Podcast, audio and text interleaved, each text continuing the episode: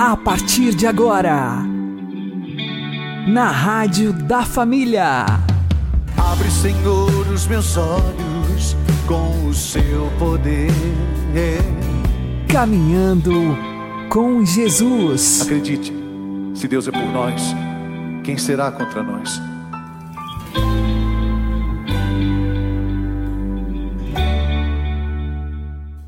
Olá, meu querido irmão, minha querida irmã, ouvintes da Rádio Regional Esperança.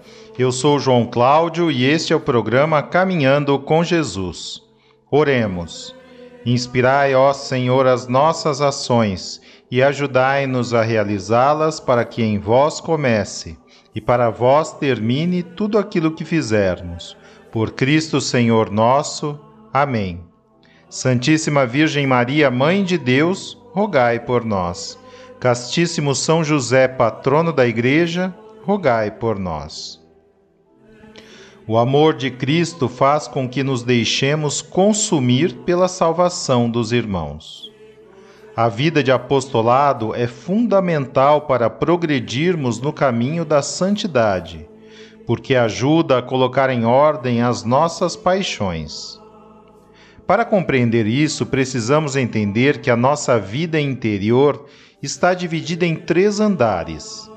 No mais elevado estão a inteligência e a vontade, faculdades que utilizamos durante a oração.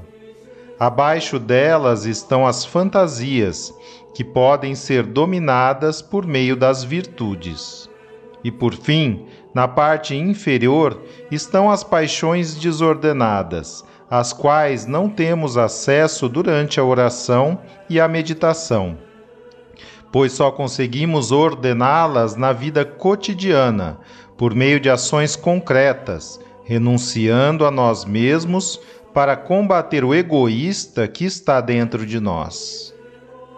Por isso, se somos verdadeiramente cristãos e profundamente contemplativos, seremos necessariamente apostólicos.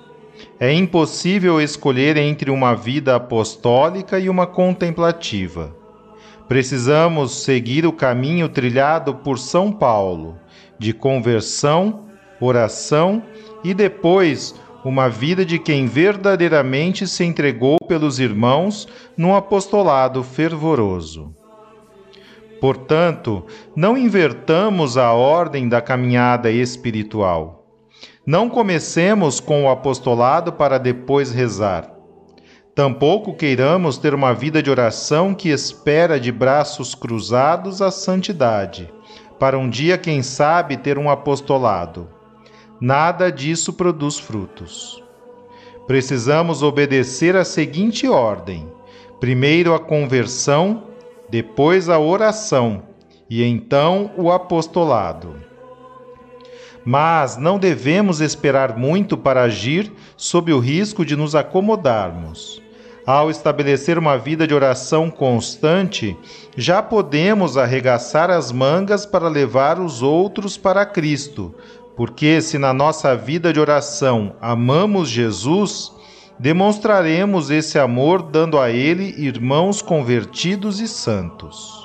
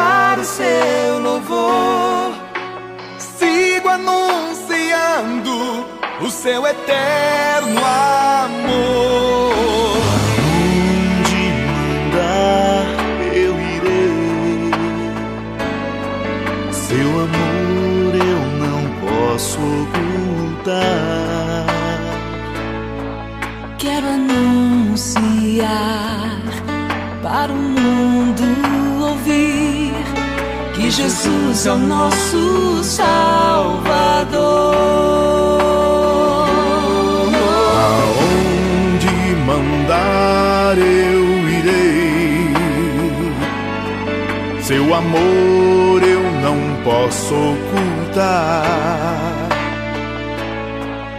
Quero anunciar para o mundo ouvir que Jesus é o nosso Salvador.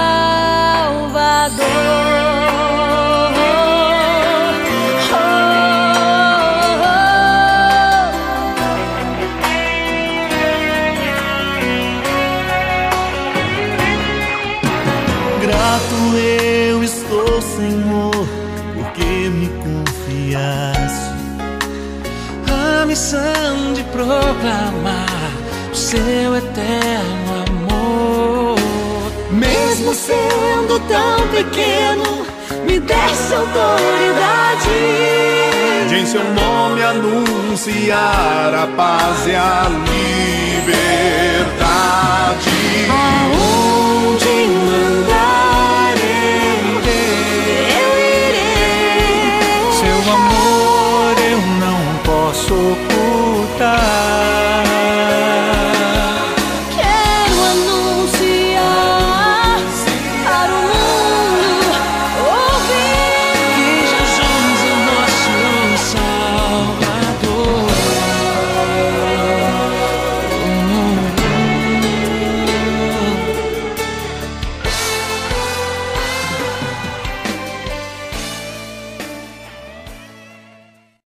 Caminhando com Jesus e o Evangelho do Dia.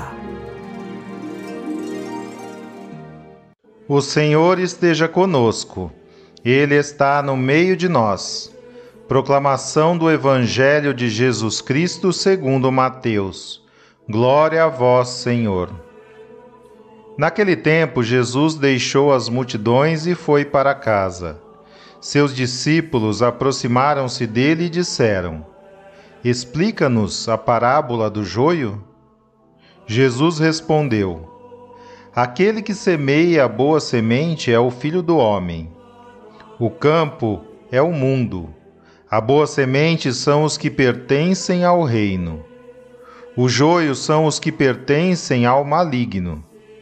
O inimigo que semeou o joio é o diabo. A colheita é o fim dos tempos.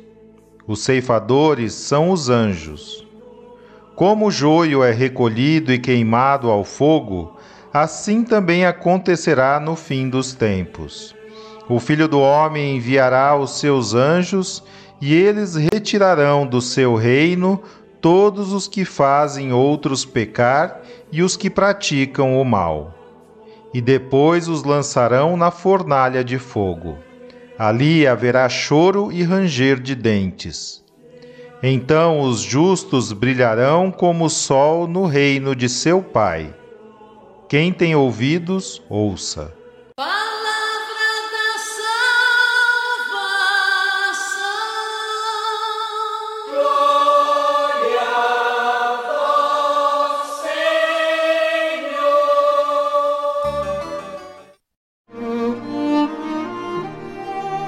Agora, a homilia diária com o Padre Paulo Ricardo.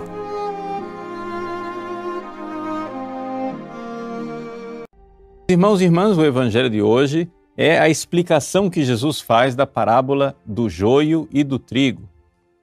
É interessante nós notarmos que neste capítulo 13 do evangelho de São Mateus, que é o capítulo em que Jesus parábolas, Jesus se dá o trabalho de explicar algumas das parábolas. E com isso, ele nos ensina como é que nós precisamos lidar com toda esta linguagem em que Jesus usa a nossa fantasia. Consiga meditar e enxergar a verdade do Evangelho. Então, todo mundo conhece a parábola do joio e do trigo. Ou seja, um homem que tinha um campo foi lá e semeou boa semente. Mas durante a noite o inimigo veio, semeou o joio. Acontece que, para você que não conhece joio e não conhece trigo, é importante saber que quando crescem as duas plantas, o joio e o trigo são bem semelhantes, parecidos uma com a outra. Com a diferença: o trigo, quando você pega a espiga né, e você vai e fricciona, sai a palha e fica uma. Enquanto o joio é pura palha. Aquilo não serve para nada. Não tem semente nenhuma. Aqui você já está entendendo que o joio e o trigo juntos, por quê? Porque na verdade é difícil distinguir um do outro. Mas na hora da colheita haverá grande distinção. Por quê? Porque o trigo deu fruto, enquanto o joio só tem palha. Bom, a partir disso, Jesus quer nos ensinar o quê? Ele quer nos ensinar como é a sua santa igreja. Jesus está falando aqui da igreja, dos cristãos que fazem parte da Santa Igreja Católica. Infelizmente, a gente tem que reconhecer o seguinte: se você entrar na igreja e participando da missa, várias pessoas sentadas no banco, são todos nossos irmãos católicos como nós, batizados como nós. E vamos ser bondosos, vamos fazer de conta que todo mundo está bem catequizado e com a fé. Todos eles têm a mesma fé, igual a nós. Mas infelizmente, nós temos que admitir que tem gente sentada ali no banco da igreja que na hora eles não vão estar tá lá tem gente indo à igreja hoje. Sim, é triste dizer isso, mas é necessário dizer, porque é isso que Jesus está tentando ensinar. Tem gente que vai à igreja, tem gente, quem sabe, até diária, comungando, se confessando, que na hora do juízo não serão trigo, vão ser joio e vão se perder. Esse é o grande drama, um drama que existe dentro da Igreja Católica desde o tempo de Jesus. Basta lembrar a presença de Judas na última ceia. Quem de nós não sonha ter um assento na última ceia? Quem de nós né, não daria, não faria de tudo para estar ali, no cenáculo, naquele lugar especial em que fechado, trancado, na intimidade com os seus doze apóstolos, Jesus abre o seu coração e diz: Não vos chamo servos, chamo-vos amigos. Que coisa mais maravilhosa! Que momento de profunda, santa e elevada são os doze apóstolos com Jesus na intimidade do cenáculo. E, no entanto, mistério dos mistérios, mistério da iniquidade, terminou a cadeira vazia. Ou seja, um dos lugares ao redor da última ceia não está sendo ocupado lá na ceia definitiva do céu. Ou seja, na na ceia, felizes os convidados para o banquete nupcial do Cordeiro, lá no céu, tem doze assentos e um permaneceu vazio. Claro que depois Matias foi o lugar de Judas, tudo bem, está explicado, claro. Mas eu quero que você se dê conta dessa grande tragédia, desse grande mistério. Ou seja, ao longo dos séculos, a igreja sempre santos e fiéis, filhos de Deus, membros da igreja, católicos, bons católicos, que deram fruto. O fruto da perseverança, o fruto da salvação. Tanto, meus queridos, aqui está a grande miséria. Nem todos são assim. Então Jesus conta esta parábola exatamente porque ele nos quer bem.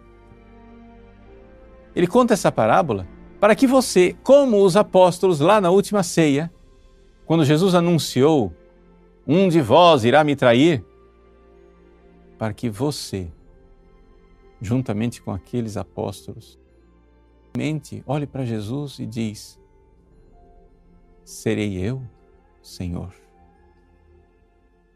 Vejam que, que cena bonita, que coisa maravilhosa. Os santos apóstolos eles tinham plena consciência de que eles não estavam traindo Jesus. Jesus, no entanto, anuncia: Um de vós irá me trair.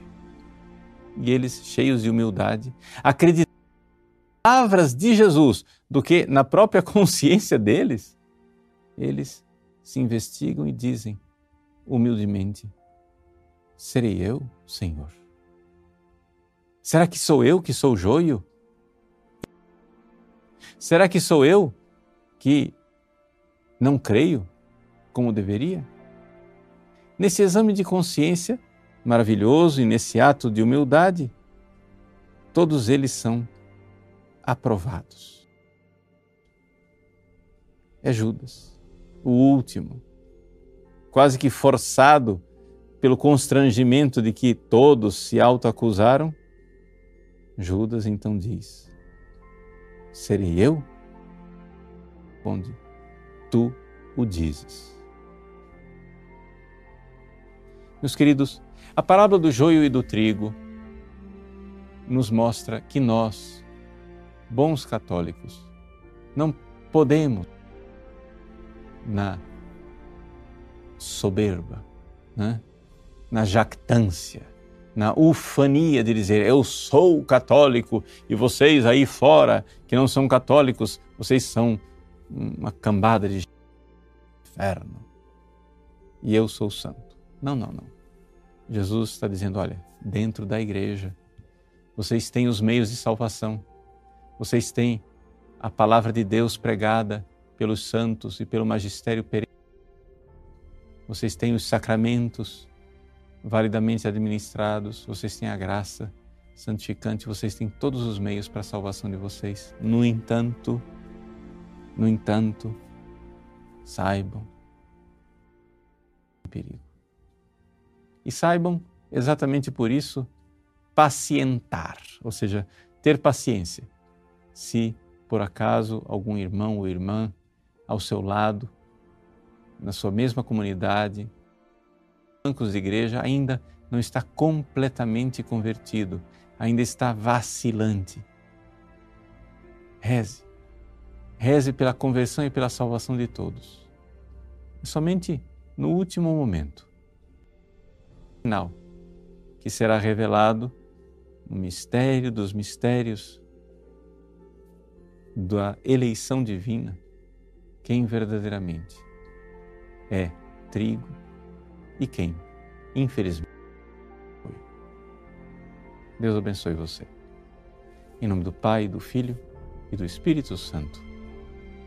Amém.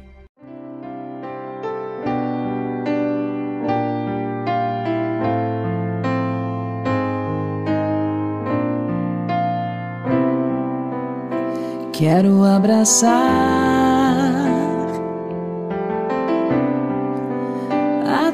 vontade.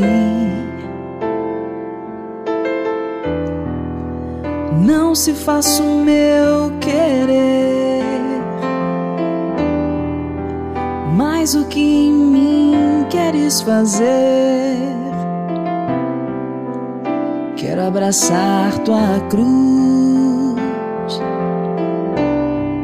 o que me ordenares, mesmo que na dor venha sofrer. Se estou em ti, vou renascer como um grão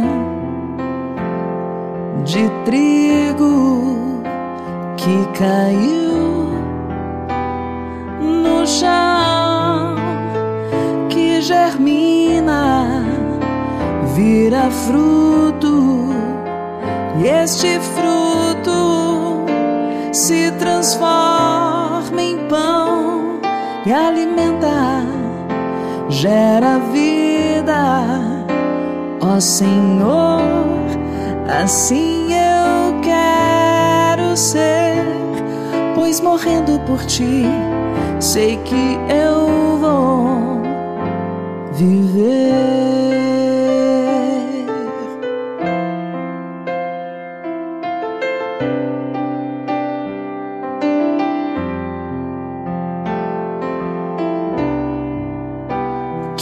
Abraçar a tua vontade. Não se faça o meu querer, mas o que em mim queres fazer. Quero abraçar tua cruz ordenares,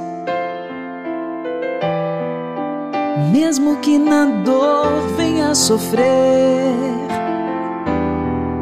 Se estou em ti, vou renascer como um grão de trigo que caiu no chão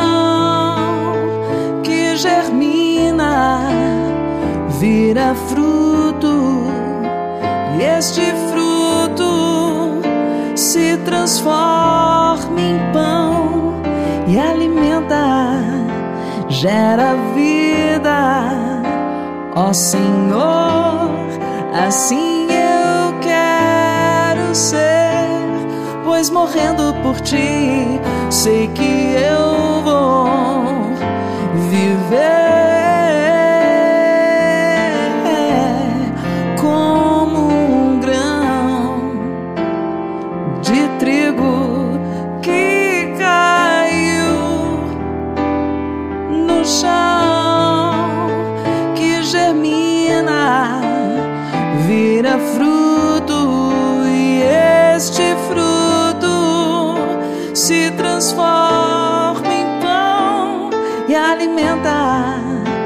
gera vida, ó Senhor.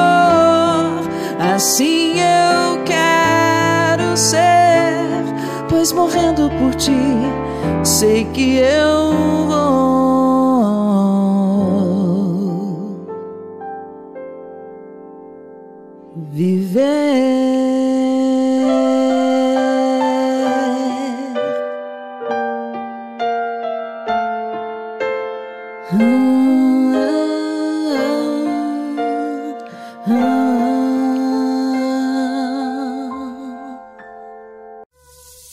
Agora você ouve o Catecismo da Igreja Católica.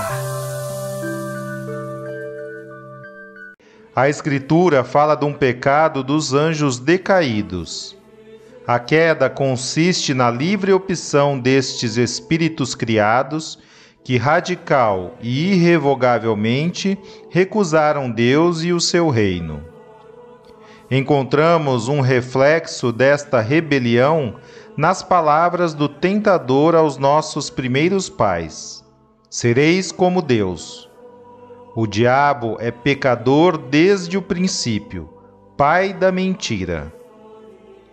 É o caráter irrevogável da sua opção e não uma falha da infinita misericórdia de Deus que faz com que o pecado dos anjos não possa ser perdoado.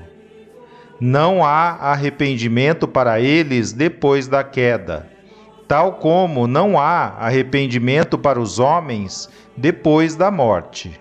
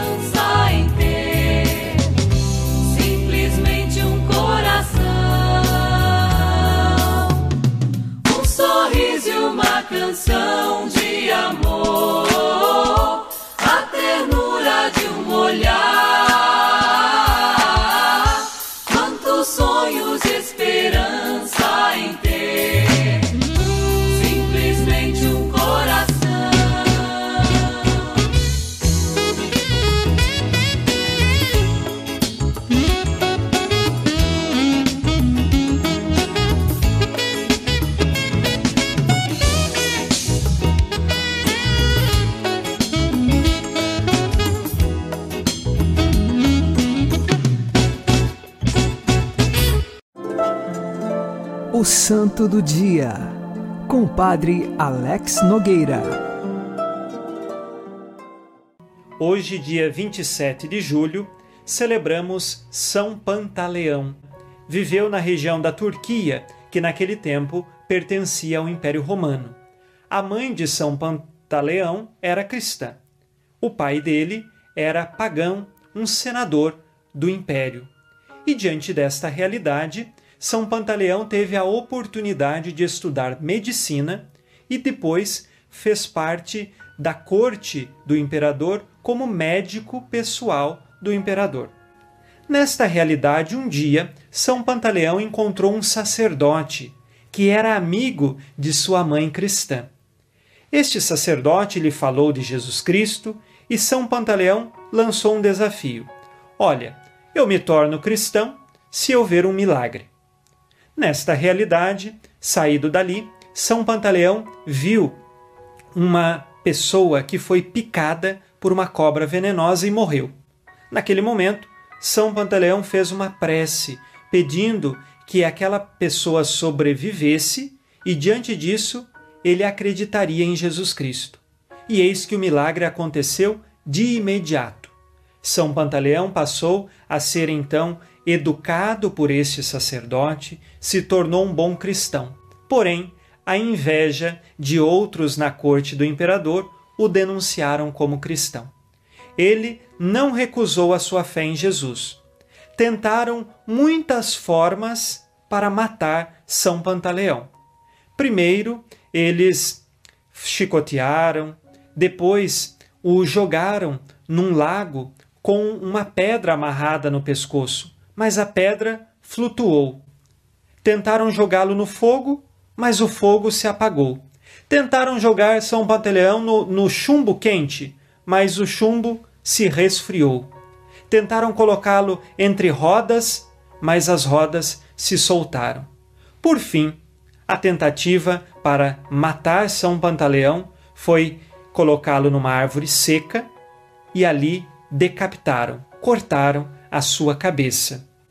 Os cristãos daquela época recolheram o sangue de São Pantaleão. E este sangue, ele se encontra hoje no mosteiro da Encarnação, na cidade de Madrid, na Espanha. E todos os anos, por volta desta data em que celebramos São Pantaleão, o sangue ele se torna líquido novamente. Este milagre acontece todos os anos lá no mosteiro da Encarnação e as irmãs recoletas mostram ao povo o grande milagre todos os anos. E depois deste período, o sangue volta a ficar novamente empedrado. E no outro ano, na data de São Pantaleão, o sangue se liquefaz novamente. Eis que este homem, ele soube entregar a sua vida e nesse sentido derramou sangue por causa de Jesus. Nos ensina a vivermos a nossa fé com fortaleza e com esperança. Uma pessoa, ela não entrega a sua vida a Jesus se ela não crê que há uma esperança maior, que há uma alegria que lhe aguarda no céu. E São Pantaleão tinha essa esperança. Convido você a reanimar esta esperança do céu, a vivermos neste mundo com os olhos fixos em Jesus. Foi isto que fez com que São Pantaleão entregasse o seu sangue por amor a Jesus. Peçamos a intercessão deste mártir da Igreja, rezando com você e por você. São Pantaleão, rogai por nós. Abençoe-vos Deus Todo-Poderoso, Pai e Filho e Espírito Santo. Amém. Fique na paz e na alegria que vem de Jesus.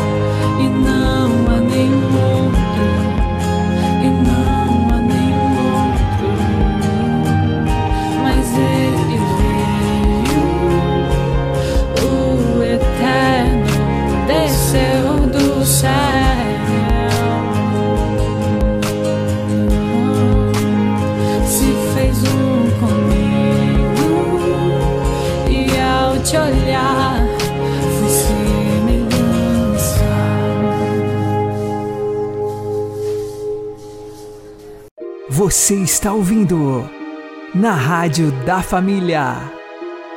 Caminhando com Jesus. Roguemos a Nossa Senhora pela conversão dos hereges. Ó Virgem poderosa, única que destes o golpe mortal a todas as heresias em todo o mundo, dignai-vos de libertar o universo cristão dos laços do demônio. Volvei os vossos olhos misericordiosos às almas seduzidas pela astúcia de Satanás, para que, rejeitando o veneno das heresias, os corações transviados se arrependam e voltem à unidade da verdade católica, mediante a vossa poderosa intercessão junto a nosso Senhor Jesus Cristo, vosso Filho, que vive e reina com Deus Pai, em união do Espírito Santo por todos os séculos dos séculos. Amém. Santíssima Virgem Maria, Mãe de Deus, rogai por nós. Uma boa noite a todos, que Deus abençoe vocês e continuemos caminhando com Jesus.